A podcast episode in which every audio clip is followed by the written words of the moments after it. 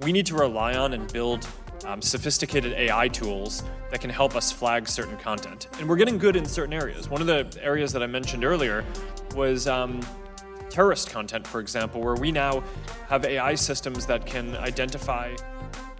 As últimas semanas não têm sido tranquilas para o CEO e fundador do Facebook, Mark Zuckerberg. A rede social vem enfrentando uma onda de boicotes por parte de grandes empresas que estão retirando seus anúncios da plataforma. A ação é um protesto contra a falta de compromisso do Facebook com o controle da desinformação e discursos de ódio. Eu sou Diego Viana e esse é o Recorte.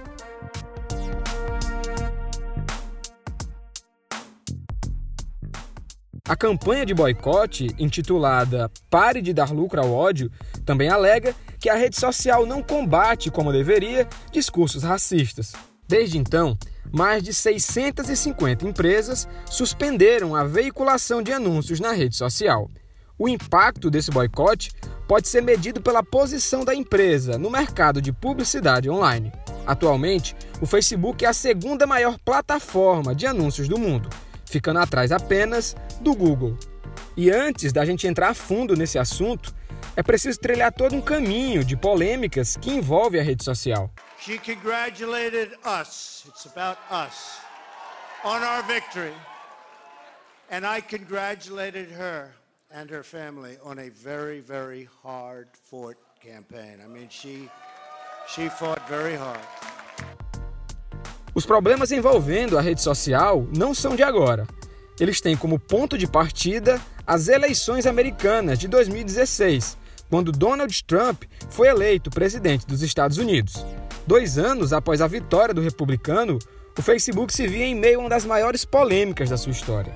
Em março de 2018, os jornais The New York Times e The Guardian revelaram um esquema de coleta, uso e venda ilegal de dados envolvendo o Facebook e a empresa Cambridge Analytica.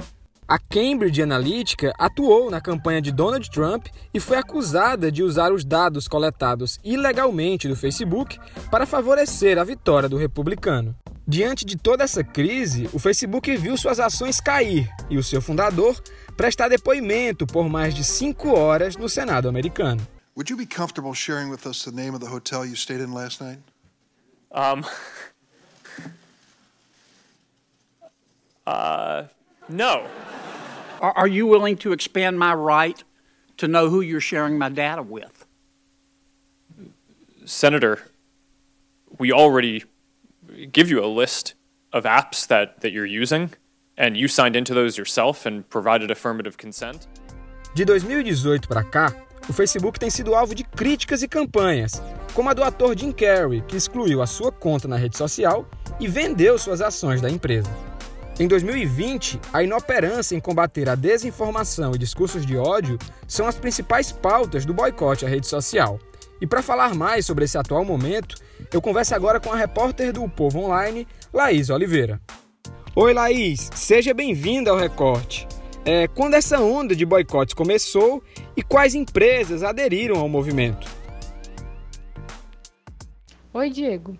Olha, já são mais de 650 anunciantes que aderiram a um boicote ao Facebook, retirando seus anúncios da rede social. Entre eles estão gigantes do mercado, como a Unilever, a Coca-Cola, a Honda e a Starbucks. Essa campanha é tida como uma forma de pressionar o Facebook a suprimir conteúdos que propagam racismo e violência, e também é, pressionar para promover o controle da desinformação na rede social. De acordo com o jornal É o País, o boicote começou ainda no dia 17 de junho, iniciado pelas organizações Free Press e Common Sense Media, com apoio também de grupos ativistas como a Associação Nacional para o Progresso de Pessoas de Cor e a Liga Antidifamação.